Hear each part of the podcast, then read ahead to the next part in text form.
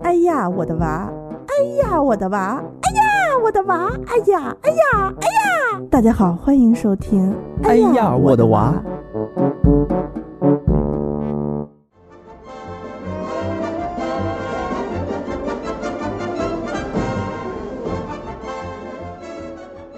大家好，欢迎大家收听这一期的《哎呀我的娃》，我是代班主播 阿紫。那我是嘉宾安妮，你这怎么能我算嘉宾呢？我也是，我们嘉宾那 个正儿八经在这坐着 呢。对我还有一正经嘉宾，，对对对，你是不正经嘉宾安妮。那个嘉宾自我介绍一下吧。呃，大家好，我是这期的嘉宾馒头。啊，馒头是呃，我我我私下的的一个朋友啊，因为他以这个是专业学，你是学小号，学小号，学小号的是吧？对。然后也也有很长一段时间，以及包括现在都还在持续的，呃，教算幼儿还是就是呃，你那个中中小学，中小学吧，中各小学年龄段的都有。啊，就是这种呃教号教小教教教那么吹号的老师，对吧？对对对，对，所以呢，我们节目之前没有请过教乐器的这部分的嘉宾就没请过课外辅导班的 吧？对就是以前你你你，我咱们在聊之前，我就特别想说，以前我们小的时候，就经常是把课外辅导班儿当做一种压力来来来做来做这个。呃，宣传的，比如说总是说给给孩子们减负，孩子们太辛苦啦，然后除了上学写作业，还要学学一大堆东西。但是后来我我自己有了外甥和外甥女儿之后，我听他们的母亲、我的姐姐们给我讲，就是他们学习这种课外的这种辅导班儿也好，就课外兴趣班儿也好，他们的态度是：你考试考得好，我奖你一个课外兴趣班儿。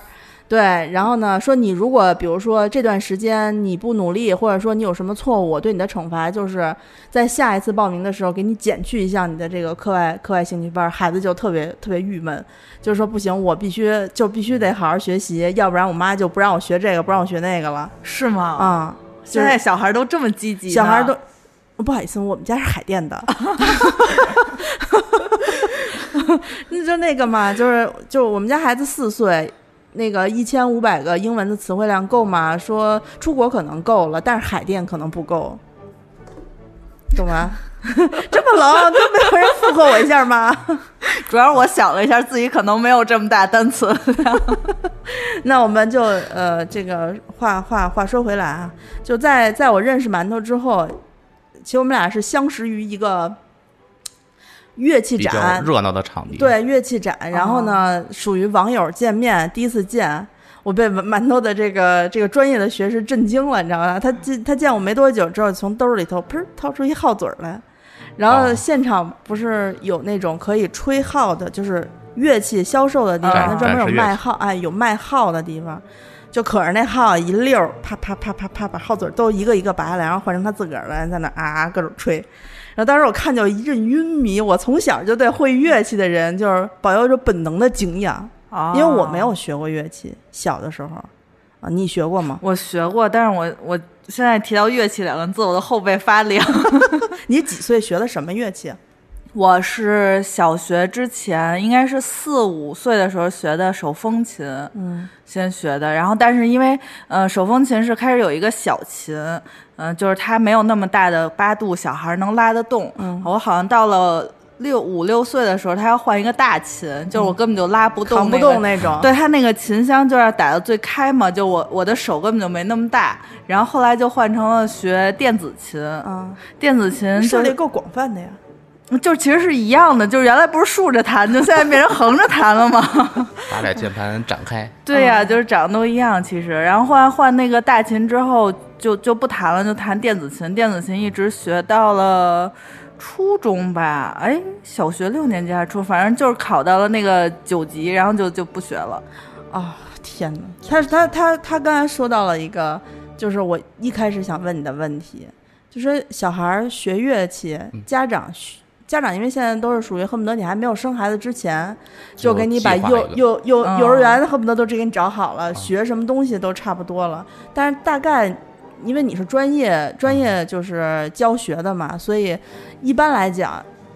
在几岁左右，如果孩子要学乐器的话，就可以开始准备了。呃，其实来说，这个还是有一定要求的。嗯，就像刚才那个说的那个，呃，先学的那个手风琴，四五岁的时候，嗯，其实就是为什么现在你想砸琴一个很大的原因，我个人觉得就是你学反了。如果先让你去学电子 琴，你没有那么大的负担，因为那个手风琴完全是身体上体体力上的负担。哦，对，所以就是你要先学了键盘，然后再转成手风琴。等你有体力的时候转成手风琴，可能对你的兴趣啊，会就是没有那么大的负担。哦，原来是这样啊，就 扛不动就特别焦虑，真的对吧扛不动，就是他所以后说面，对学那个、对学乐器的年龄要求，比如说有有一些乐器比较特殊，嗯比如说像钢琴这种键盘乐和那个小提琴，嗯它比较要求童子功，所以来说一般来说是三到四岁。你看咱们在你来展不会及上 看的那个，我才到三十岁到四十岁，可能哎还咱们在展行会上看的那个小提琴，不是有特别特别小，十六分之啊一、八分之一对的或者三十二分之一那种，那都是给小那个小小的孩儿琴是童吗去准备的。对对对，就是他他手可能都够不着，呃，就是对对对，就然后给它做成十六分之一大的那个琴，让它啊先锯着。就是类似于，呃，我还小，我弹不了吉他，我先买个尤克里里，呃要不对然是这意思就是这意思先适应适对应。对对对对对对，哦，这样，嗯，那你那你是从小你是怎么才能决定说我选择去吹号的？你哦纠结过吗？这个其实特别简单，就是因为当时我们那个我是朝阳的，啊， 然后那会儿我们那会儿那个是那 个。我是第二波划片儿，嗯就是初中小升初的话，就直接要就是就近分配了。嗯啊，然后有什么渠道能变成那个，就是哦你艺艺去更好术的，生呃，是嗯不对对是对，你只能变成特长生。哦，所以那会儿就是我，我父亲特别有远见，提前就是说，布置布局。对，在我三二三年级的时候就开始想这事儿了。那你那你等于你你不是你你是得到二三年级开始三想年这个事儿，三年级，三年级我开始学的，那会儿是正好是十岁。其实管乐来说，呃，按照孩子的发育来说，牙长齐大概在十岁左右，三年级比较合适。而且这个就是看，但是现在的孩子发育更早啊，我看好多学校也开始有一二年级就开始。呃，去学的也可以，主要是看个人的情况。主要其实我个人觉得是要看牙齿的发育情况。啊？为什么呀？对，因为好多的管乐，比如说像要吹号啊是吗什么的，啊它是那个要抵住这个上呃上下牙的。啊啊！如果你啊那个牙当时在换的过程中呢，你要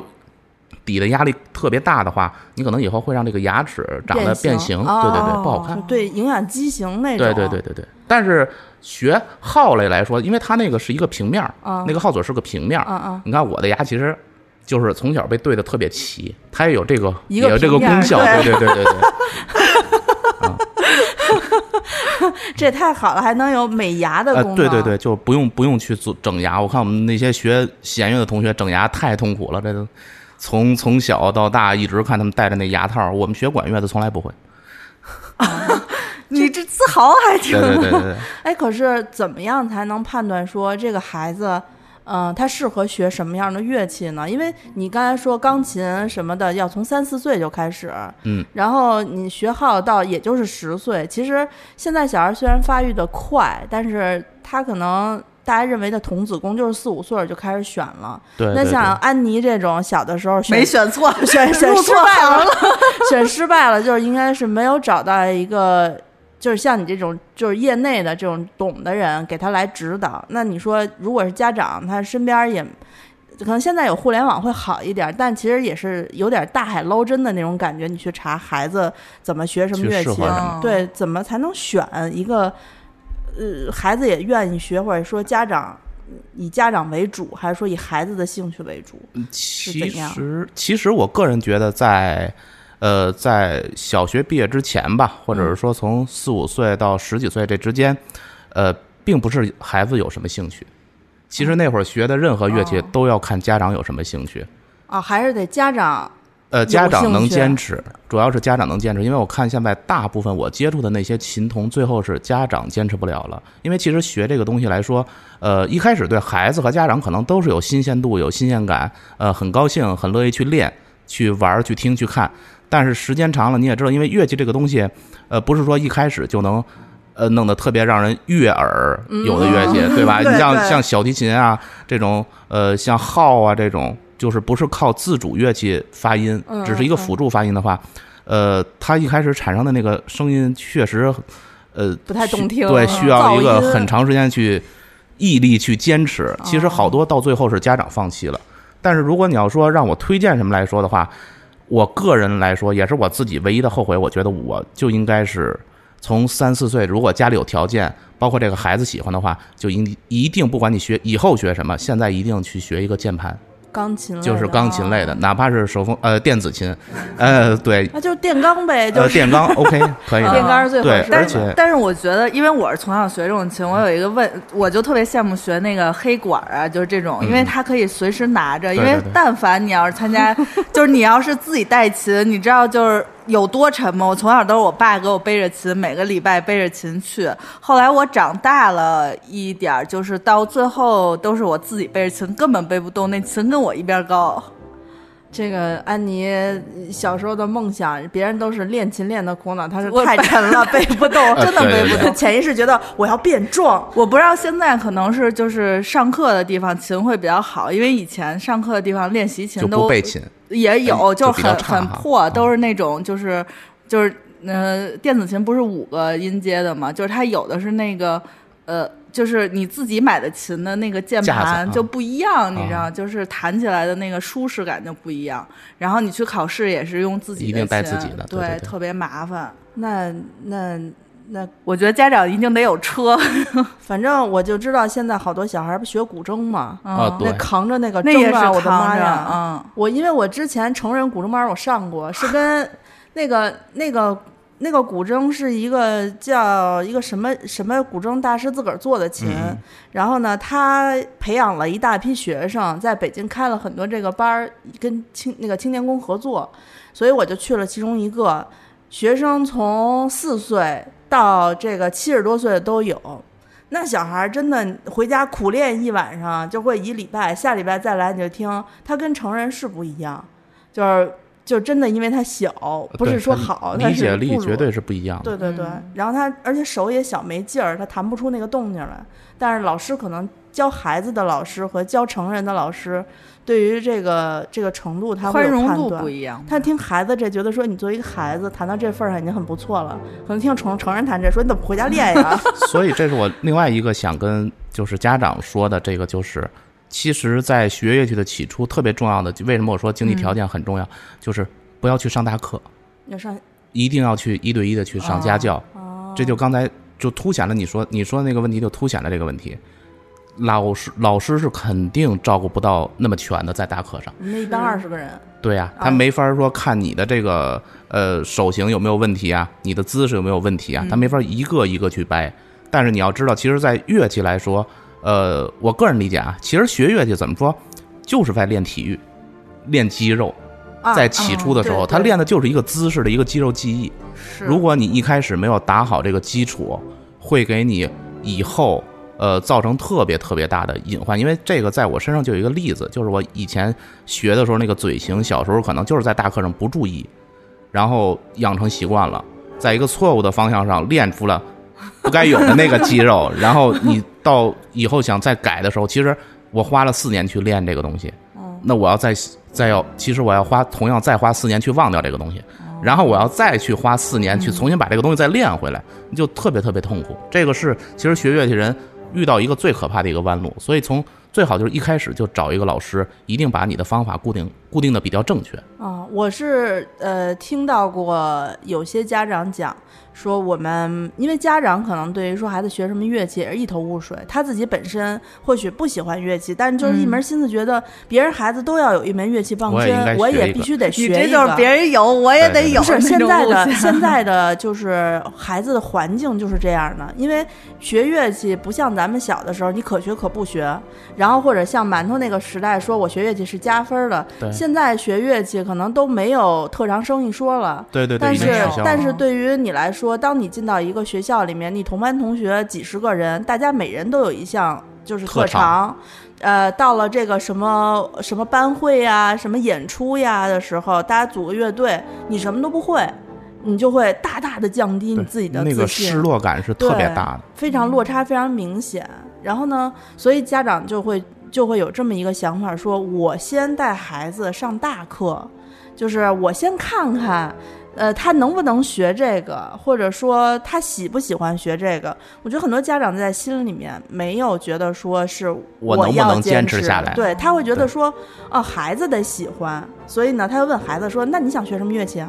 然后孩子说，我我也不知道呀。 没有孩子知道自己想学什么。对对，其实是没有孩子能准确的知道，因为就跟说，那你以后大学想学什么专业呀、你给他说一个名儿，其实他对这个专业任何的认知都没有的，这个情况是一模一样的。对，可能有孩子部分小孩儿，他会有一点自己的小部分，会有一点自己的方那向。是周杰伦的孩子，呃，对，不，他这个有可能就是看他最近看了什么节目，或者是受到了什么流行。你像那会儿，我们那会儿就是学萨斯特别多，为什么就是回家， 回家肯肯尼尼基基的那 个那个诱导了大家回家，但是大家呃一学了以后拿到手里一看，哎呀，我这怎么长得是弯的呀？人家那个为什么是直的？其实根本就不是一个东西。哦 我学小号其实也就是因为。那会儿特别老听那个什么西班牙斗牛士啊，哦那那里边我就觉得让我学什么，我说那就小号吧，学小号。对，那就选了一最难的，在铜管。你自己其实就是还是以自己听到喜欢为主，对所以可不可以这么样想？说如果家长实在是不知道要跟孩子学什么乐器，可以不选择说我先去报大课，带着孩子去试，而是给孩子去找一些相关入门的这些曲子来听，让孩子自己来挑喜欢哪种。你觉得这可以吗？可以，其实我觉得不一定说你非要让他去学会一门乐器，其实你是让他去学会去欣赏音乐也可以，去多、哪怕说咱们带着他去那个大剧院去听一些音乐会，嗯，呃，现在有那个周末的那种那种音乐会，可以去带孩子们多去听，嗯现场一定要去现场，因为光听 CD 啊什么的这种这种感触特别的低。还一个就是老师非常重要，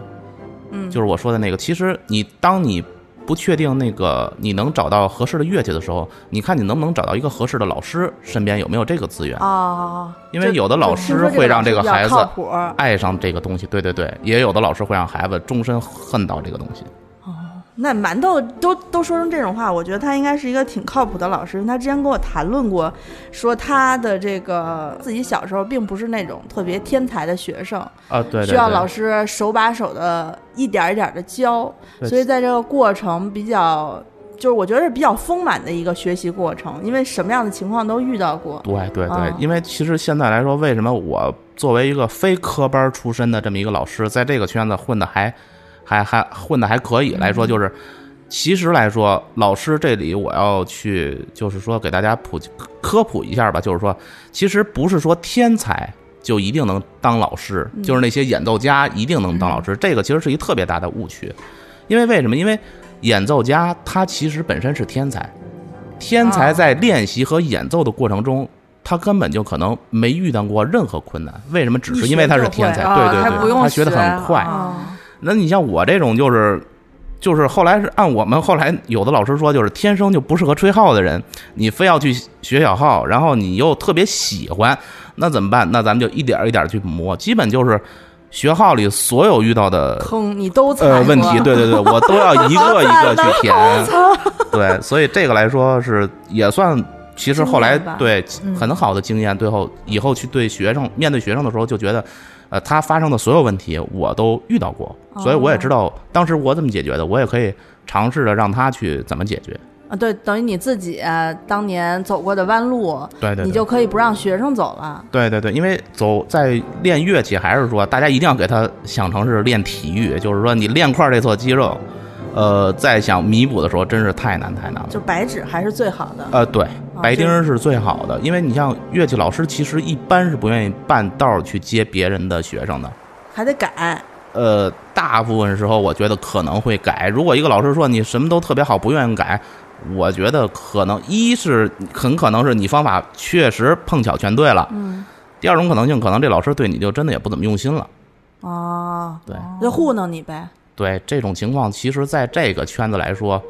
比较容易发生。嗯，因为这个东西就是属你说的，就是属于一个大家空白的一个区域，糊弄就是糊弄外行来好说糊弄太容易了。真的，啊我我我们之后会，我还会糊弄和是吗？不，我会还会和馒头聊，具体聊一下北京乐器展。之前不是跟安妮大概说过买锣的事儿吗？啊，对对对。然后我是在乐器展上听馒头讲说怎么糊弄外行这个事儿，然后让我深有同感。对，然后等到呃我们购物车的哪期节目的时候，我们可以再聊一期这个啊。那你刚才提到了一个老师是科班出身，那对于你们这个行业里面来说，科班的概念是什么？比如说外地的一些呃听众，他可能没有办法说我去呃听完节目，比如找你或者找谁，他需要自己去当地找老师，他该怎么怎么 筛？判怎断么就是排就是他有资格证吗？就是比如说 OK，干什么明白咱们都明白有证儿。就是说，呃，科班的老师确实，呃，按我来说，按我们的概念里，应该就是首先音乐学院毕业，嗯，然后呢，在一个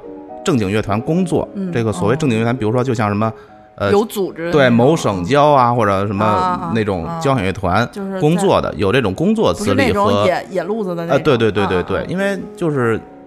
怎么说呢？比如说像文化宫的老师，嗯在我个人看来，可能就不会是显得那么专业。啊，这个怎么区分呢？因为就是说，第一看他的工作单位和工作资历，第二呢，还有一个就是说他有什么区别。呃，科班老师来说，其实呃，在学习来说，这里边有一个很大的误区，也是很多家长不注意的，就是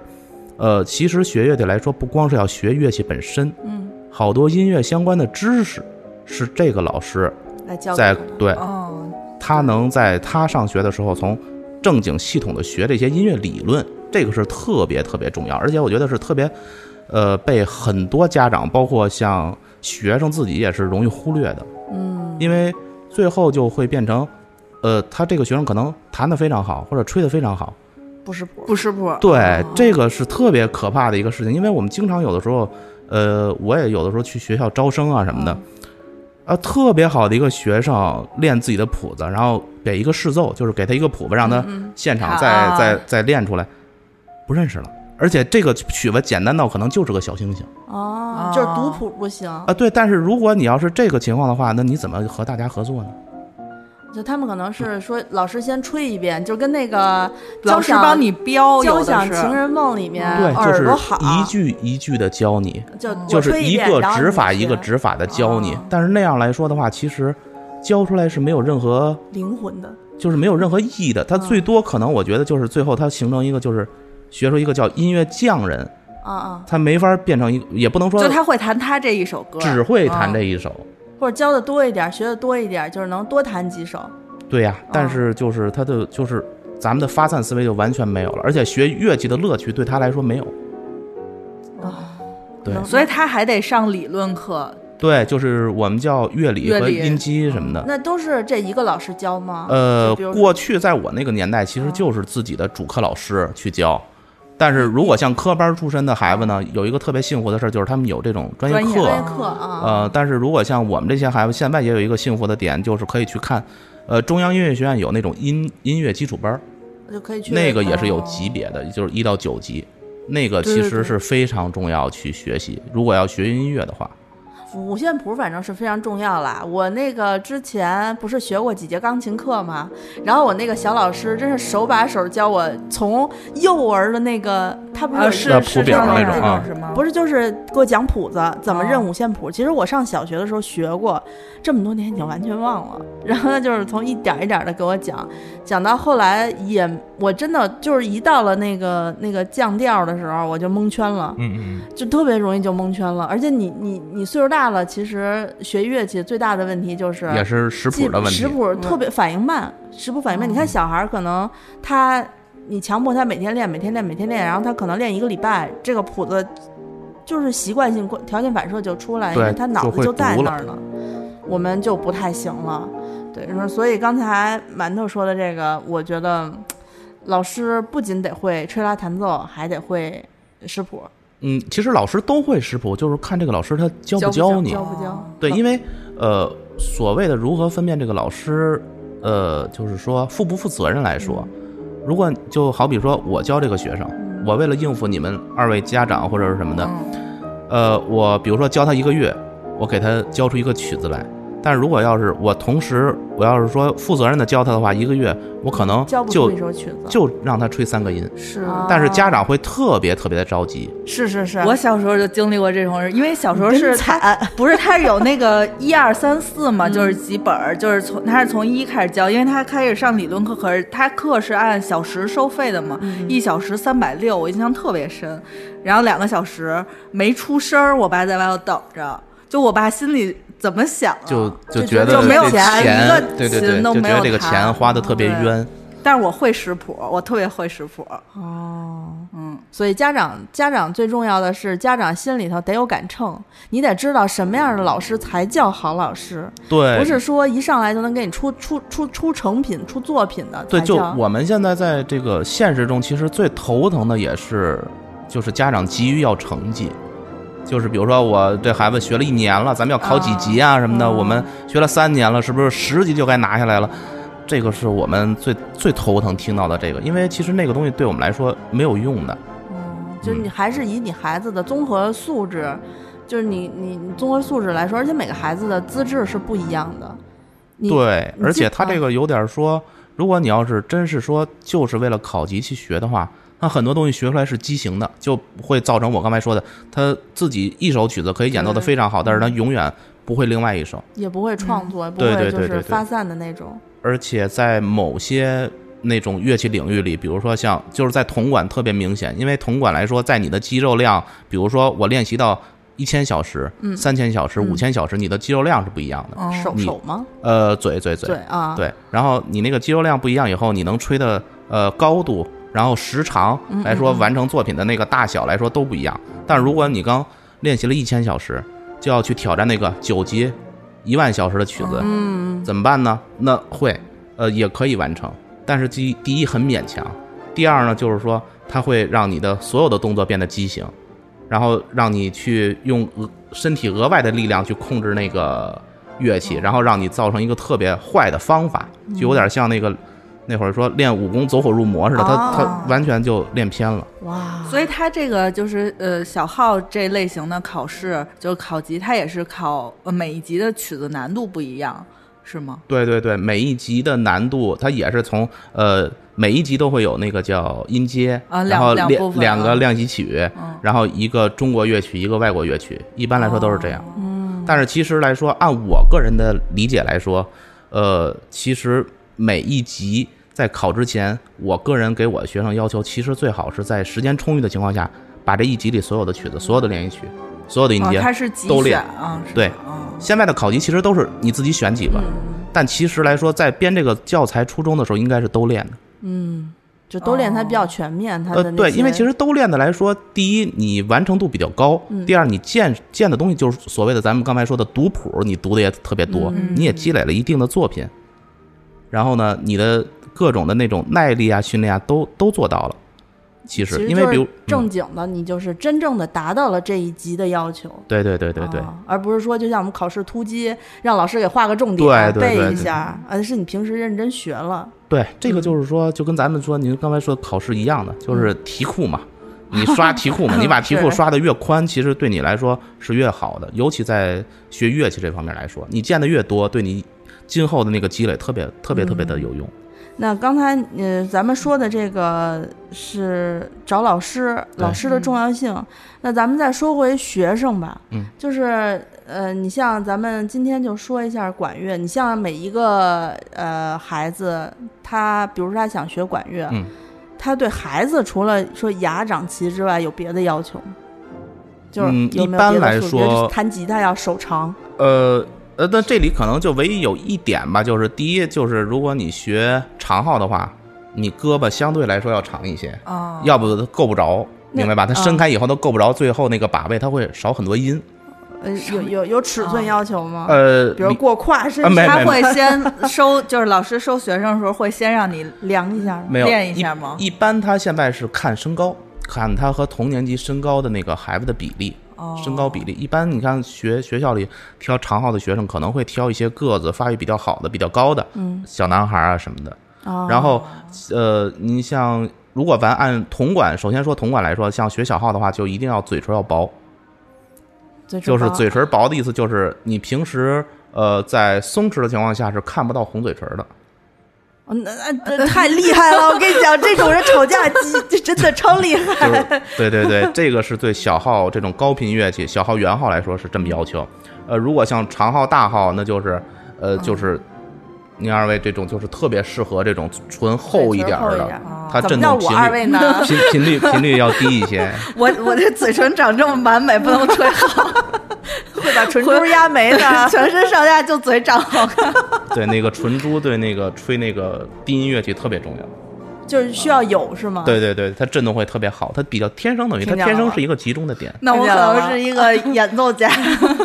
这个这个铜管乐器里面都包含哪些呃乐器？名字你可以给大家嗯，啊说说吗。铜管现在主要包含就是小号、嗯长号、圆号、大号，然后还有一种是在就是管乐队里常用的一个是叫次中音号，也叫现在咱们翻译叫幽风号，这个比较多。就这就这五种吧。嗯，就是这是号类，那那对那像什么黑管什么都算什么呀？呃，那个算木管儿。木管其实啊、对，这里给大家就是更正一下，就是大家一直的误解，大家一看说为什么那个叫铜管儿，因为都是铜做的。嗯然后在木哦管儿里，为什么突然出现一个全是用铜做的萨克斯？ 对对对，就是好多家长就一直会把那个当成铜管儿，其实那个是木管儿。它是怎么分的呢？它是按照那个发音的部分来分的。嗯呃，木管儿里边儿所有的乐器，要不就是乐器本身是那个过去来说是纯木头做的，哦黑管儿啊，还有木质成木分啊质，对对对，，你像长笛，过去的长笛都是木质的，所以它嗯归为木管儿。然后萨克斯为什么归为木管儿？是因为它的那个发音的笛头的哨片儿是木 头，其实哦铜管儿只是给它做了一个放大器而已，啊，所以它归在了木管儿里。木管儿就组还是看发音，因为号的话，它所有的发音都是铜，呃不都是嘴，都是嘴，啊对对对，都是都就是是它靠本身。它没有一点儿木头的成分，对对所对以就对叫对，铜管，对对对感觉跟那全铜火锅那种感觉有点对像，那个制造方式特别一致。你 要去工厂看的话，啊。那呃呃，说完这个种类之后呢，就想问问这个价钱啊，嗯，就比如说我们给孩子报班儿学乐器，你想学钢琴，大家肯定知道，你家得买一钢琴，或者至少一个电钢，好一点的电钢，你得一万块钱左右，随便一个。就相当好了。一个钢琴的话，对对对木质就那种钢琴，我们家那个钢琴大概几年前买的是两万九，好像。我妈当时是觉得这是我姥姥去世留给她的一笔财产，说你看，就是我妈觉得去世了，给我留下来一架钢琴，是个大数是吧？对对对，就是遗产里面分出给分出钱来给我妈，就是我妈拿它买了钢琴，嗯，所以就如果学学这些乐器，我能粗俗的糙的问一下，就大概的价位来说，学铜管 OK 铜管类的这个正好是就是我的专业了嘛。啊，啊， 那个铜管来说，这个首先啊，在铜管里特别好分，就是你看大小，看大小，为什么呢？它铜铜多对对铜对少对对 对对，这这也铜多的论斤贵，卖对对吗对对对。 所以就是说，嗯，如果按小号来说的话，比如说可能一开始的一个入门乐器啊，嗯这里来说大概在三四千块钱就 OK 了。这一支乐器，嗯这个乐器我指的入门乐器就是什么呢？比如说他从三年级开始学，只要他不拿着这个乐器去打架打架，嗯对对对对对。然后呢，他一直能用到可能高中毕业，三年级一般是十岁，高对中毕业是用八年对，八到没问十题年左右，没有应该是任何的可以问是题。对对对，哦，然后往后就开始越来越贵了，但是像圆号、呃圆号、长号就可能要在最初的预算可能就在五六千，五六千，对对对对。因为号大了，呃，对，用的料也多了，哦而且复杂度来说，其实这里小号是最简单的，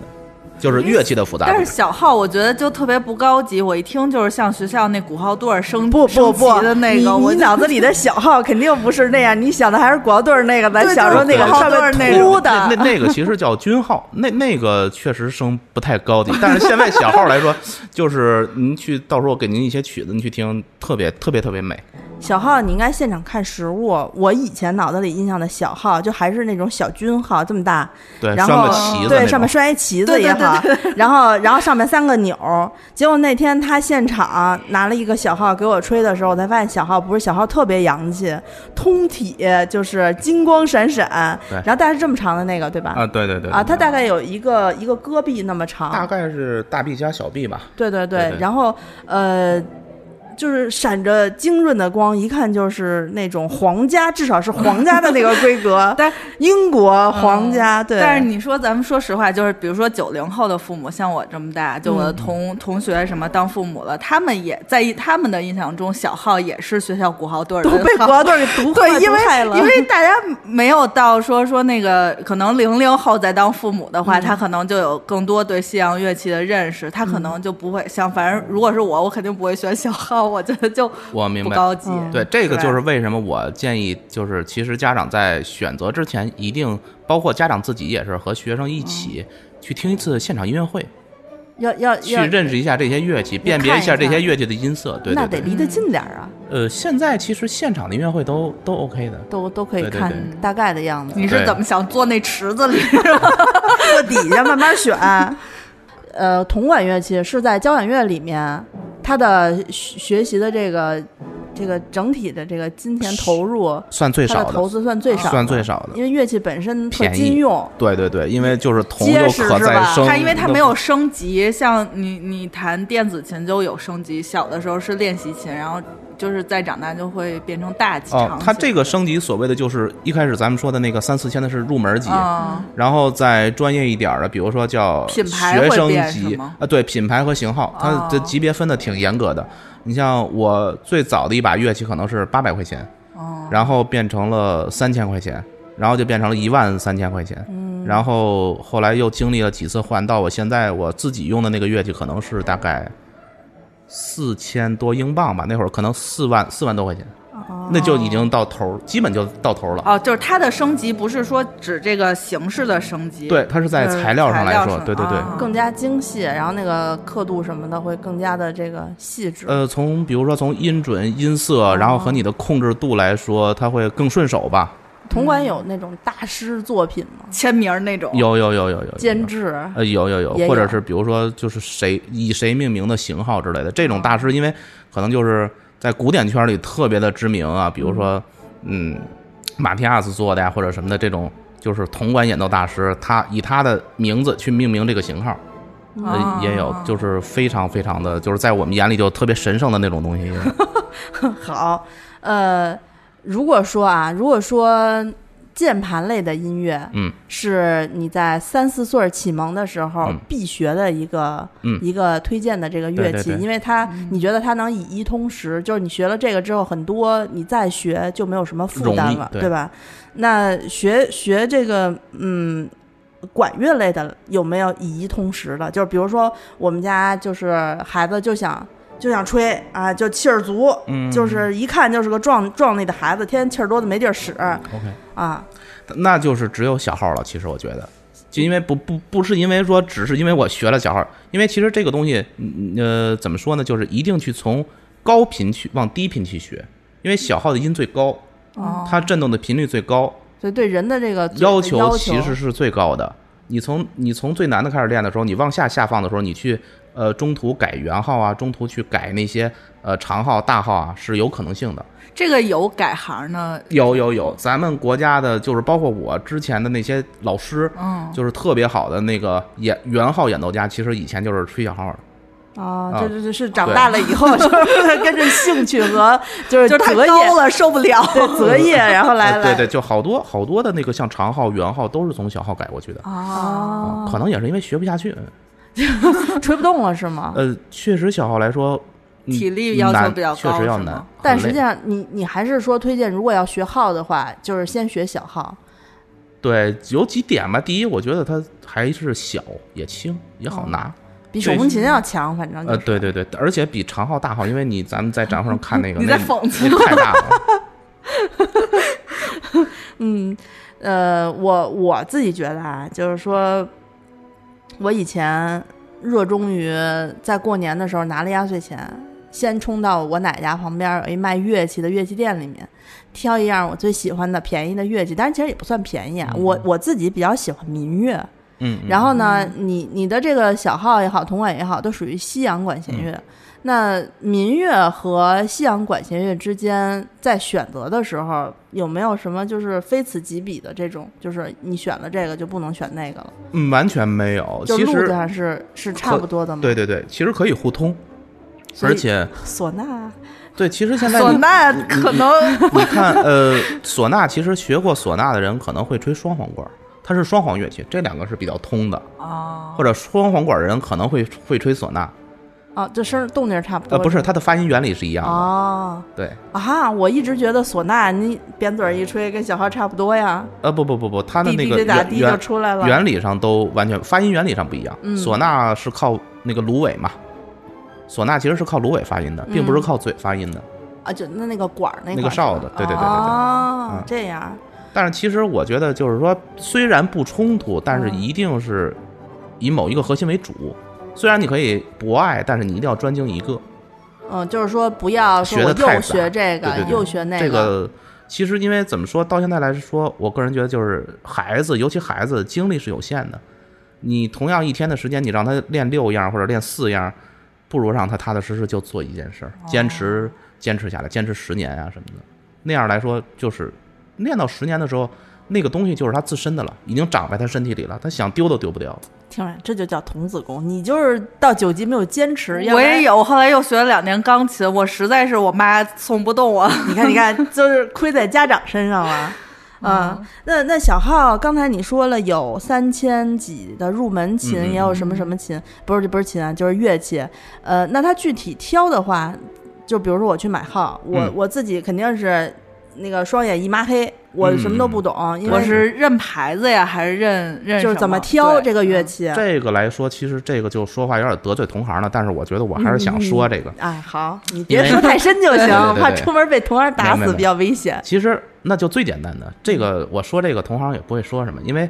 最简单的就是认牌子，嗯，只要是西洋管乐，呃，在你家长和两眼一抹黑任何都不懂的话，就认牌子。然后这里的牌子也是我个人，其实来说这几年做销售啊，或者去卖这些乐器，觉得比较我推荐自的己就很认可它质量的，因为它从来不给我找事儿，就是没有任何的我呃保返修、后售后、售后问题。啊，我插一句嗯啊，就是馒头的现在的主业是你们是一家就是乐器琴行琴行，对对对但是不是卖号的啊，就是、 啊，对对对对对以以提琴为主。对。 你接着说，呃、对你接着对说对啊，就是所以这个就是呃，去找在你价目范围内的雅马哈，因为可能大家对这个乐器制造业就更陌生了。呃，因为我接触这行业比较多，然后就是说，嗯，呃，雅马哈来说，首先它的机械化程度特别高，嗯第二来说，这个乐器这些东西都是上嘴的东西呢，呃，雅马哈能保证在前几年它就已经开始保证叫无铅焊接，这个对人哦的健康啊安安全来说，嗯我觉得是可以值得肯定的。因流为流量大，所以对，他因为能我去过研一发些小一点的那个乐器厂来说，就嗯是还是可能你会以为他是做火锅呢。啊， 就是手手焊工的接这个 手工对作就是坊的感觉比较比较强烈，特别明显。啊。嗯，就是咱们国产乐器的机械化程度还是标准化程度也是没有那么高。哦，所以所以像铜管类的乐器，它并不是说以工匠的这个手感为主的，它有一个标准的这个数字在里面，对吗？呃，对，呃，就是所谓的型号嘛，型就号比就如是说一三三五、二三三五、三三三五、四三三五这么排，可能更多三三三五的那个就贵。这个在哦管乐器里是一般看看型号的，因为它是一个标准型号。就是为什么我推荐的雅马哈是这样是，如果你有一定的品品评能力或者呃，就是说挑选能力来说的话，你可以去找一些国产的品牌，比如嗯说三千块钱，你有一个什么可能性呢？你可能能挑出一支在三千块钱这几支号里挑出一支六千块钱的乐器，就是音色特别对，好哦特别特别棒。但是你要是踩雷了呢，你就可能找了一支一千块钱的乐器。嗯哦，就是国产的品控现在不把握的不是特别别的稳定，嗯就是它能可能差到百分之五十以上。哦雅马哈为什么我推荐，就是因为它对任何比如说音痴来说的话都没问题，它卖给你的商品上下的品控可能就在百分之五。哦，就只要你去选，就是买雅马哈，然后我就不管是它什么等级的，对，至少呃我就都是可以你放值心得它那个价钱。哦要全新的吧，二手的不行是吗？乐器来说，我个人建议号不要没有去什么二手吧？哦有有有很多很多。你摔过的号肯定是不一样的吧？用时间长了的，其实我不建议去用二手乐器，但是同呃怎么说呢，就是第一，我觉得没必要。你为了省这个所谓的，就比如说三千块钱乐器，你要买二手乐器，能能便宜多少呢？ 对吧？是。第一，从嗯从那个卫生啊或者这些角度，我觉得上嘴的东西还是自己用最自己自己用自己比较的安全，对对对哦，对，因为因为这个管乐来说，确实，呃，可能我接触的太多了，因为我确实见过那种一开箱子就已经是有蘑菇的那种。啊， 管乐还长蘑菇啊？呃， 对，，因为就是其实管乐有一个特别恶心的地方，你没见过，就是其实我们吹完了是要放口水的。哦，就甩， 呃，不是，它有一个阀门儿能倒出就小半杯这种，有的时候可能。对对对对对，其其实那那家长还会让孩子学哎 吗？对对对，简直就是 但砸是自那己招牌个一开始孩子要是不在乎的话，有时而且我那会儿那个就是我我上课要求学生课前不许吃东西的，然哦后它会有渣儿吗？对，然后不许喝那种甜的那甜的种啊饮料的。但是有的可能学生在家里也不在乎什么的，就是确实上回拿回那个乐器，嘎嘎巴巴的，从他那个该放水的地方长了一哦个小蘑菇出来，就养分可能太高了在里边儿。那我们接下来说一下如何清洗 吧。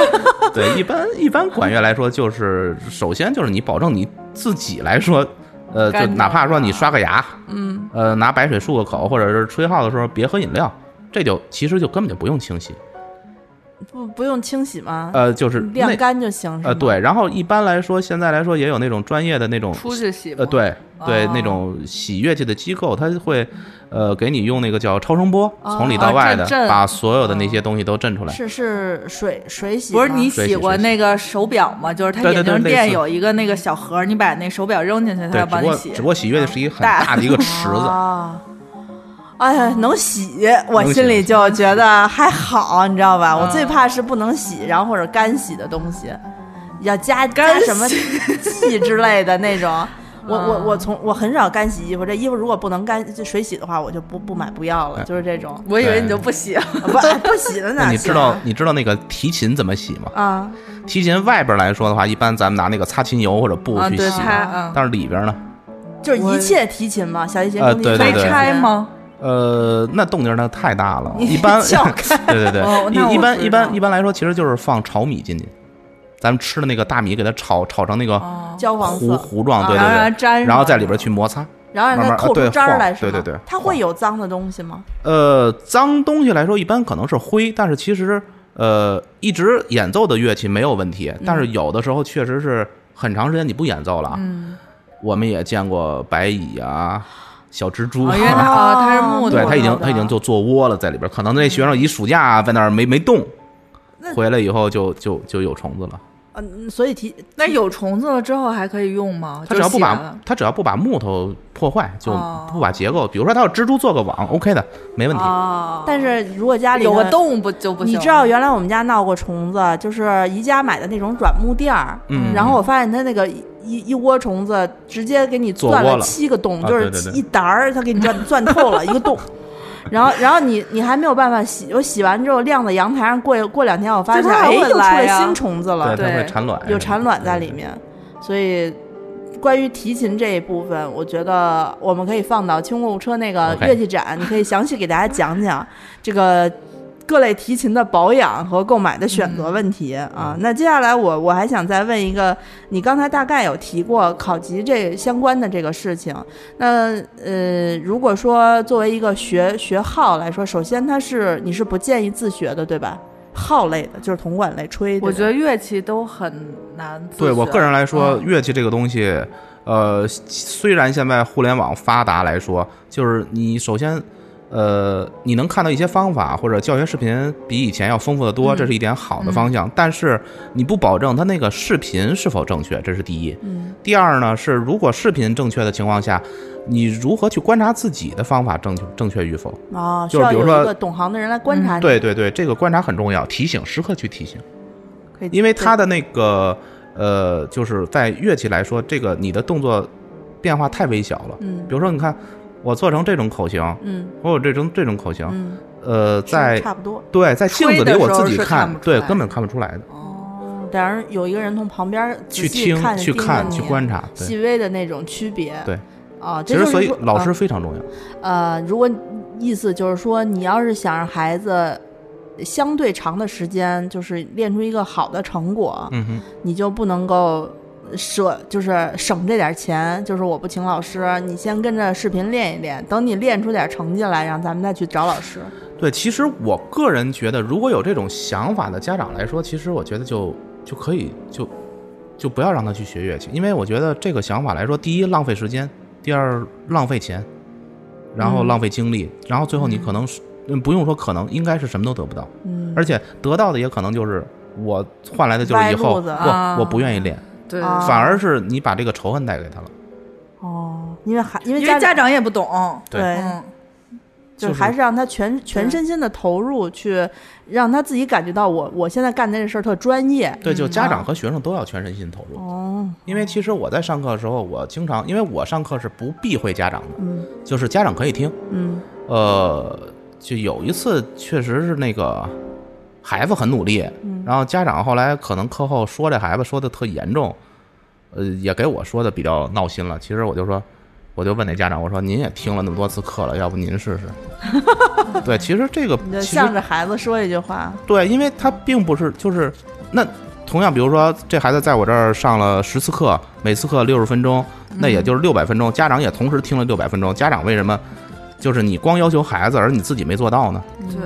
这个是其实嗯说很别人是很容易的。对，其实这个也是我学习的过程中一个， 就是那个。老去跟我们父母那会儿打架的一个套路，就是嗯你、对因为你别为人什么不行？别人看着就特简单，说你吹呀、不就是摁这几个钮儿对对对 吗？对对。其实后来我弹还弹不出来吗？对，后来我发现我教小孩儿的时候，就是特别特别重要一点，就是你一定要让这个孩子服你。 嗯，就是我要求你做到的，其实老师我一定是做得到的。就是我要我要说服你，或者我去我去吹服你，啊，呃，嗯让让他觉得没有反驳的余地。现在为什么现在那么多孩子都能叛逆啊，或者是说怎么着？我觉得都是家长给他留的那个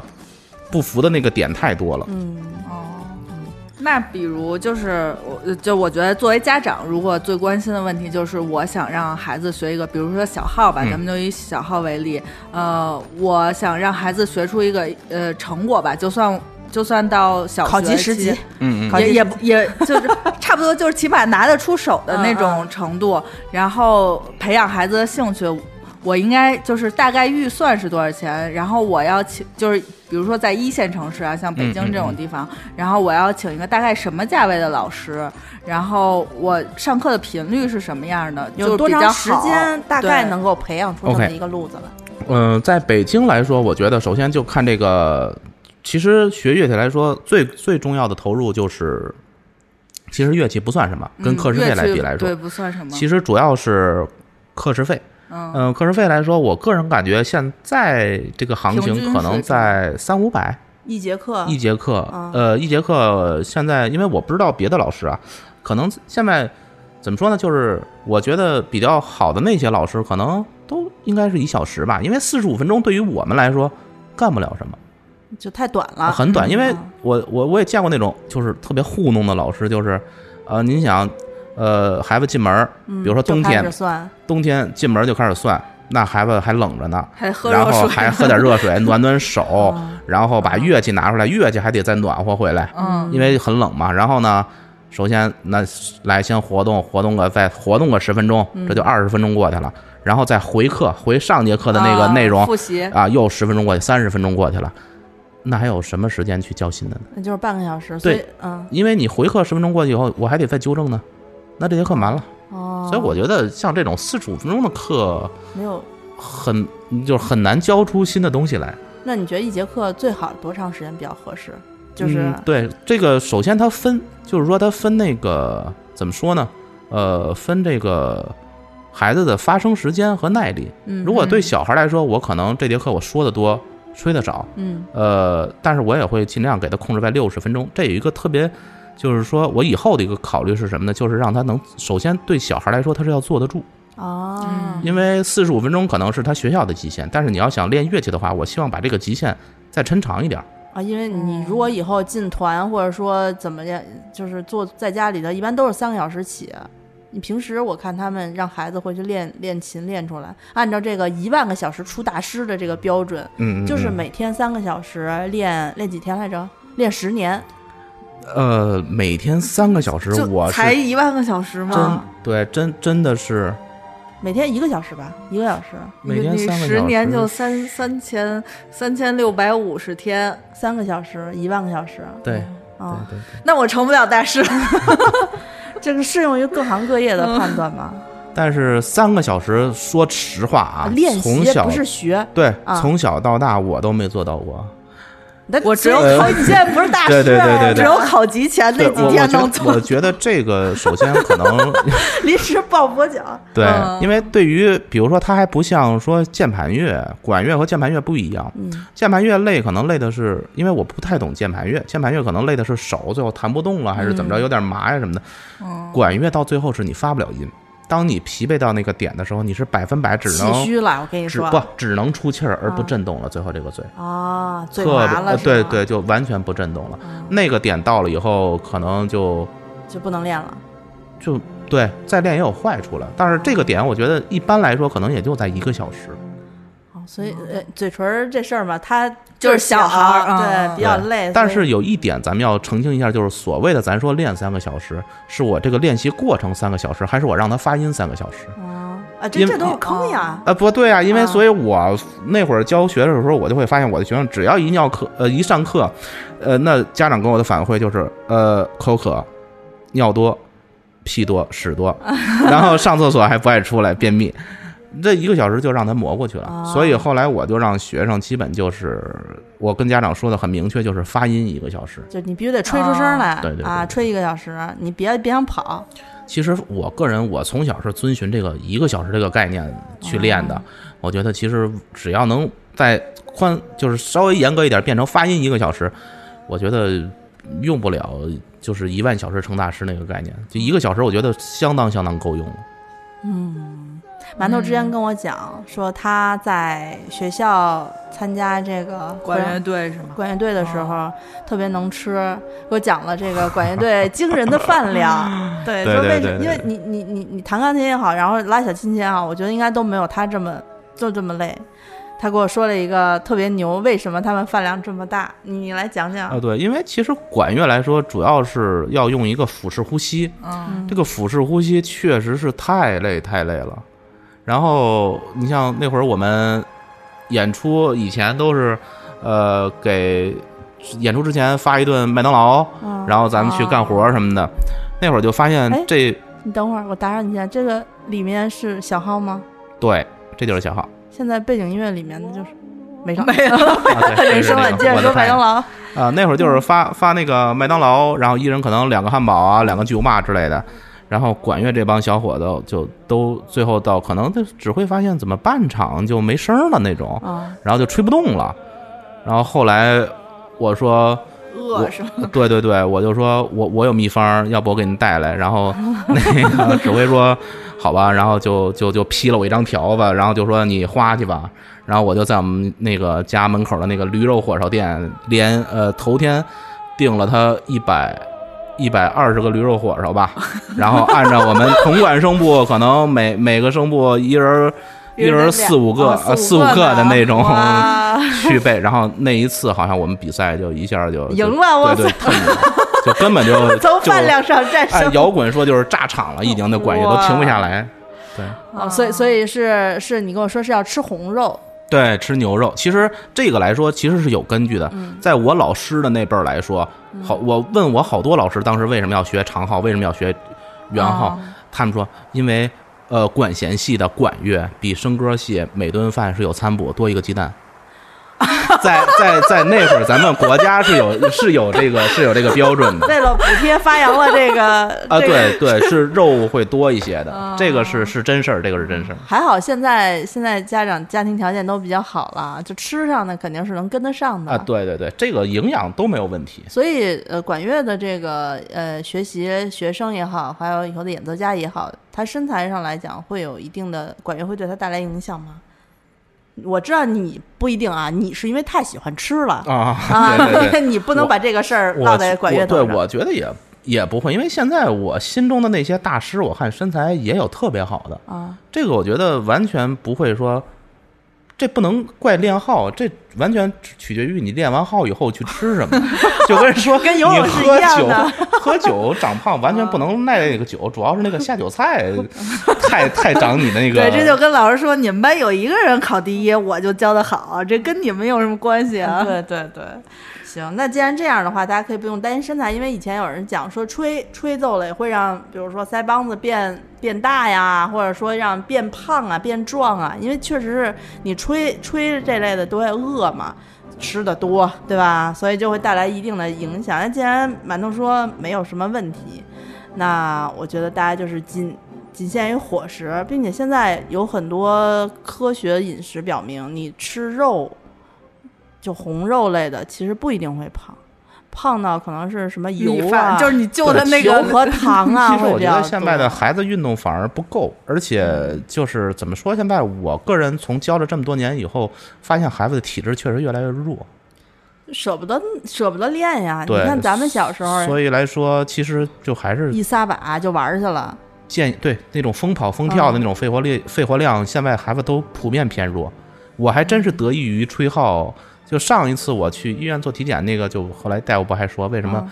你这个心脏，我说我是吹号，他说哦明白了明白了明白了，你的心肺比会特别大是好吗？啊，对对对对对，你就是是心肺功能特别强。我我我外甥前前段时间去体检嘛，上一次去体检啊，每年都体嘛，然后说他肺活量几千八千还是六千，多高嗯那算高？很高了，很高了。可是我外甥是过敏性鼻炎，然后就想着说为什么会这样，就是因为他老戴那个口罩。啊、说那个那个口罩，你不是其实进气儿稍微有点困难吗？啊他那个啊儿童的那不是那种带呼吸阀儿的，没有阀儿，憋得慌。憋得慌，所以啊他就使劲儿吸。我当时我姐和我姐夫看到这个指标之后，就有点害怕，嗯说以后让他少戴口罩。所以我其实不太懂肺活量格外高的这种孩子对他的身体会不会有不好的影响，还是说像我外甥就是这他样别去高原，他去高原哎反应比缺较氧大会比较快， 可能那像我外甥这种过敏性鼻炎的这种体质，但是肺活量又超高的话，他适合去吹号吗？可以完全没问题，啊我觉得。他现在哎正好但不是， 10就10是来鼻炎，岁我觉得有一问题，就是他鼻炎，就是他常年有一边儿就堵是吧堵，所以对他吹的时候就不能用鼻子呼吸嘛。对，这个其实是误区啊，因为哦嗯我们吹的时候，我们不可能用鼻子为主导，哦嗯，我们其实你想鼻子和嘴的比例，嘴还是很大的，哦嗯，对吧？嘴占的很多，然后我们一般是靠嘴为百分之九十吧，哦口鼻子式呼就吸对就对对嗯还好是吧？也不会太有影响。怎么说？我感觉我这么多年练完了以后，这个胸一直用这个胸腹式呼吸，我现在基本就很少用鼻子去 吸气了。呃，考级的教材和日常的教材会不一样吗？呃，其实按西洋乐来说，呃，我们一直用的是那套中央乐中央音乐学院出版的那个考级教程，哦应该是任何乐器都是通用哦的，啊、用的亦是同一种教材。嗯，因为我我看就是呃各种图书大厦，以前我们不是刚学古筝的时候会去找谱子吗？嗯，然后每一个乐器种种类都有那么多好不多同的的教材对对的对书，我觉得可能有一部分是谱子，有一部分就是这个就是教材。但其实，呃，按按说按我们考级来说的话，嗯嗯呃，所有乐器的考级教材是没呃是只是谱子，只是没有嗯任何的讲解。呃一级的有，一级呃，有是吗？啊，对，有有有一电些子琴小有的就那附个，音符什对么对教对你怎么用怎么嗯教嗯什么对，的没哦有，对后面就没有了。哇，但是这个考级的教程，我这里还要提醒家长一下，其实真的不要去以什么小学完成九级去 为骄傲这个东西，因为我个人觉得，就包括其实到现在我学乐器可能二十多年了，就玩这个乐器，嗯我仍然觉得九级是一个特别神圣的一个那个曲子，嗯，那个东西可能可以吹嗯一辈子，可哦以去弹一辈子。你小时候弹是那样，你它可能也分乐器，可能钢琴来说，或者这种这种自发音的乐器啊可能会好一些。但是对于管乐来说，九级在小学的时候完成，每回我们那个也是招生的时候听那个孩子一报都是九级十级了，一吹那个曲子，哎呀，那个你就看那个。考官脸上都是各种扭曲啊，然后那个攥着拳头啊，然后忍着咬牙是切齿的，嗯然后而且一听这一上午就是一百个全是这个 曲子，哎特别可怕。是我能理解，所以现在是有那种儿童考级，就是你在这个岁数里面，你考到这个级别，嗯就是相对来说比较高了。可是其实你对于真正的这个成人或者说正经乐器的九级嗯来说，你还差的比较远，可能你也只是到了四级、五级，对，因为你的力量什么的都还没有到那个程度上。对，其实我也是建议家长来说，既然你已经让孩子学了这个乐器，然后选择了这个乐器，作为家长来说，也一定相对来说去了解一下。嗯，了解以后呢，至少您说您不会演奏没关系，但是至少您要在这几年您学会一个对这个乐器的评判，嗯，就是说你正确的认识自己的孩子到了一个什么程度。今年就是只要说今年比去年有进步，这个月比上个月有进步，我觉得这都是一个特别好的事情。就是就跟我说，为什么说我见过一个德国的老师，那次挺震撼我的，他带着学生来中国就交流什么的，他在指导的过程中，他们其实那个学生乐队按咱们来说就是水平很一般，非常非常一般，但是那个老师永远是说这个孩子呃非常好，嗯，非常非常好。嗯，那个，但是你如果要那样一下呢，你就更好。啊就是他他比这较种照鼓励式的啊鼓励这种嗯照顾孩子的自尊心，对，这个其实我觉得是中国家长和中国大部分老师非常不注意一点的，就是伤这个孩子的自尊心。这就是为什么现在我后来接触了有一些学生，呃，其实非常好，但是完全没没法上台。就是你学乐器的人最后没有办法上台，这个是多可怕的一个事情就。被骂的太多对，了，根本就没有自信。啊、所以在学乐器之时，就是一边建立自己的技术提高，一边对，要而且让要他的哦培养他的表现欲啊、自信心啊，我觉得这个都是学乐器的一个目的。嗯，对，并不一定说我非要说去演奏这个东西。啊、所以就其实就是你的建议是，对于广大家长来说，对孩子要纵向跟自己比，对，尽量少横向比，跟别人比没有任何意义，因为每个人的基础、天分、骨骼都不一样，嗯，没法比的。其实，咱们包括家长去，呃，培养学生这个东西的时候，我觉得初衷也不要以都去成为郎朗，那是不可能的。嗯其实我个人，包括现在，我觉得我干这行很快乐来说，也是因为这样。我其实现在很享受这个东西，并不一定说我演奏的有多好，嗯但是其实现在我去欣赏的面儿更宽了。比如说，咱们谈话过程中，我一直是在听咱们这个背景音乐，显得特别牛，都是那种特别好的古典的东西。嗯就是说，你在比如说以后大家哪怕聊天的时候，在一场音乐会的时候，哎，你能给你的旁边的人或者你的女朋友讲出来这是谁谁谁的什么作品，该听哪儿哪儿该鼓掌，我觉得有这一点素质，基本的音乐素质来说，这就是你培养的一个很成功的一个案例了。对，这个是需要很长时间的培养。这也不是谁都能说出来 的。我就还是怕那个最后培养成我身边很多，因为我当年是从乐队一个一个乐队一个一个乐队去变，嗯，我身边还是确实有很多最后的学生同学吧，就是变成因爱而恨，就是我回家就想砸琴，我就想把这号给摔了，我再也不想这辈子这样。我觉得这个真的是就是作为这个这几年他也付出了，但是他恨上了一个东西，这个是特别不好哦是。因为没有得到回报吗？呃，第一可能太苦了，哦因为有的家长我也见过，就是那种纯的那种狼狼性父母，就是纯靠打，呀，呃就是那那三四岁的小孩儿，那那就嗯疯了已经。我不跟你说过，我们之前一个那个就一一个月买一根弓子，我们都觉得他们家是是是是怎么回事儿？是后来就练得太刻苦了，啊对，就么怎么能给锯成这样呢？这这这，你掰提琴的对吧？啊后来一想，后来一听，真是打折呢，每个月一个月就折一根弓子，我觉得那个孩子就太可怜了。完全不，完全就是像一个奴隶一样。对我估计他这辈子要看见琴都得哆嗦。对，但是每个乐器其实开始都很难，就是可可是我我是一一直个功夫，我一直都觉得学乐器应该是让你快乐的一个一个源泉。不，这个我也因为要你已经长大啊产了，生一个产生一个那个阐述一个不同的观点。嗯，刚学的时候真的是痛苦，嗯因为小吧，不懂是吗？对，因为太枯燥，哦，嗯，太枯燥，就相当于天天让你，天天让你就是还是咱们以练体育来说，就是让你天天跑圈儿去，什么都不告诉你，哦，也没法告诉你，就这个枯燥的。枯燥了几年，我想想，枯燥了。我也小从小也是，第一被打，嗯，呃，被摔乐器，被父母就觉得不行了，不练啊什么的。然后那个考级证被撕过，嗯，是都经历过。但是这个东西在什么时候开始转变？就是我说的，我的虚荣心开始有的时候。啊，呃，到了初中，到了初中一下，哎，考乐队那会儿，因为我是就各个小学到一个初中嘛，啊哎，到乐队里，我突然哎，怎么选我当第一个？我们叫首席嘛。啊，从那以后完了，就是这点虚荣心就让你就根本停不了，因为 因为因为你当上说了你就不能掉下对你来。初中你刚上来你就试，然后你你你你你你要说选下去太丢人了。那好家伙，按我妈那会儿都说，这好，这都快把这玩意儿当主业了，就就完全感觉比音乐学院练的都要刻苦，那奔着音乐学院去了，就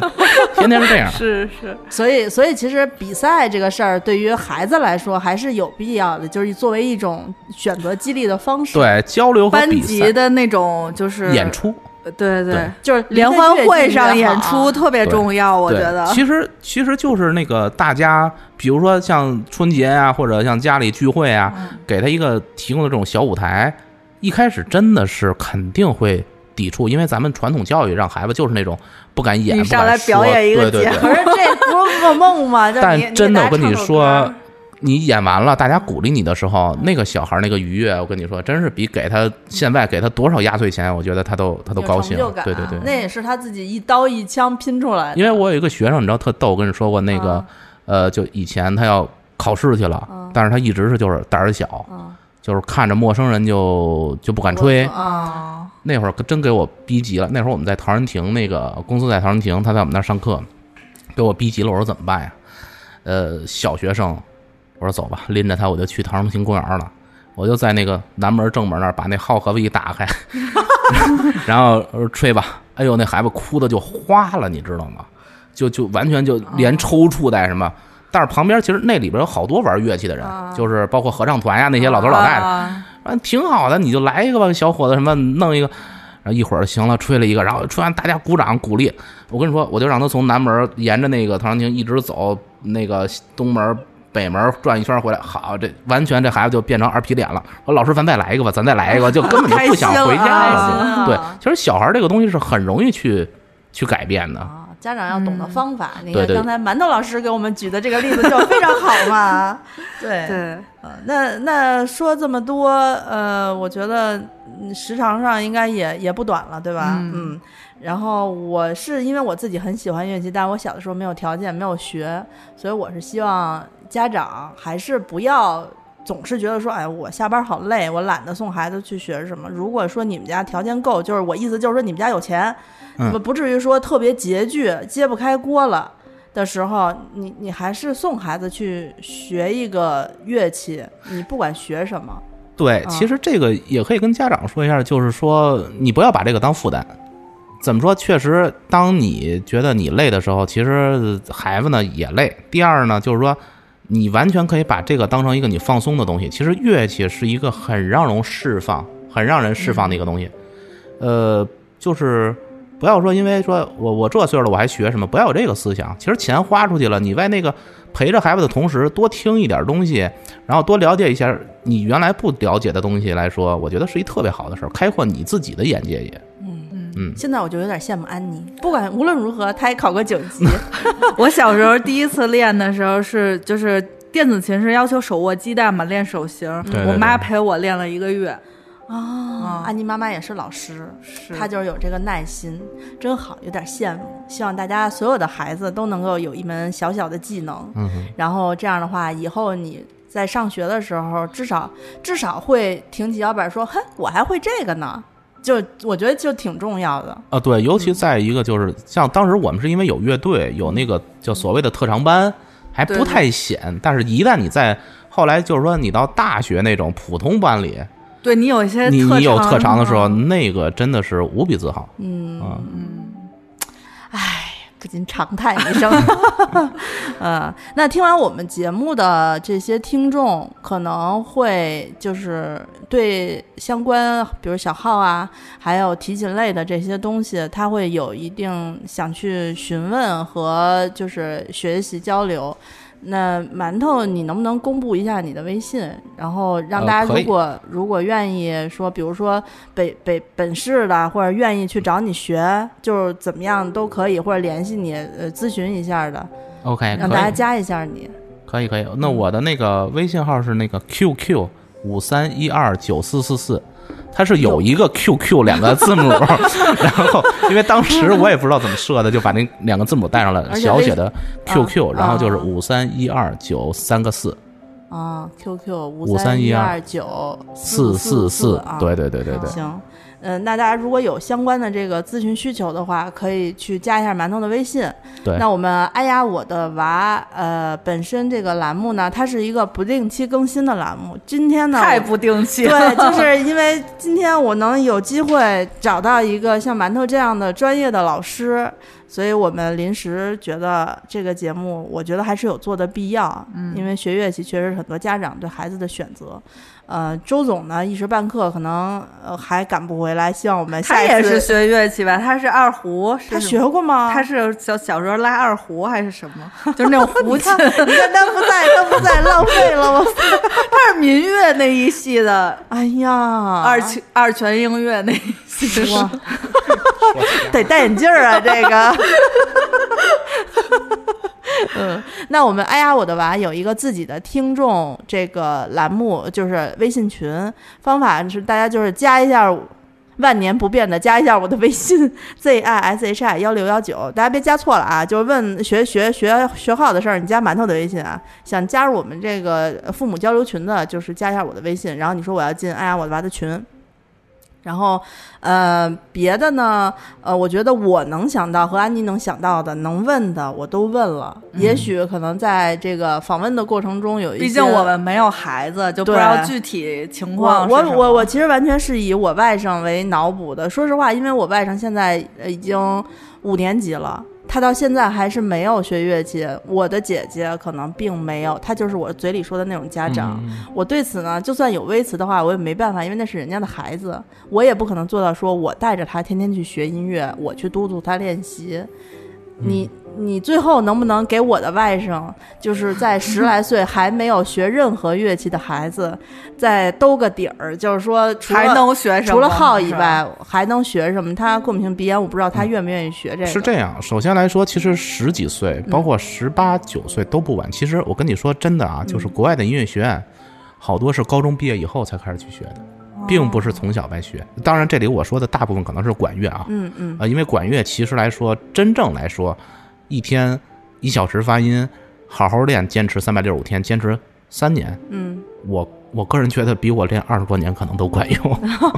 对。坚持就跟做美容一样。对对对，啊这个很重要。然后第二呢，就是说，呃，十几岁的孩子来说，到现在那就可以完全去看兴趣引导了。嗯就是这会儿的孩子有一定主导思想了，你要问他你喜欢什么，或者说你想不想去了解一下乐器这方面，我来带你去看一些音乐会，嗯，或者找一些人去给他讲一讲这个东西，哪怕咱说带他去看乐器展，嗯嗯，玩一趟，呃，他看上哪个东西，看上了以后，一定要再稍微深入的给他去展示一下这个东西的难易程度，看他能不能接受。他一旦能建立这种就是说我喜欢，我不管它难，我也要学，他有这个想法的时候，真的你就不用操心的。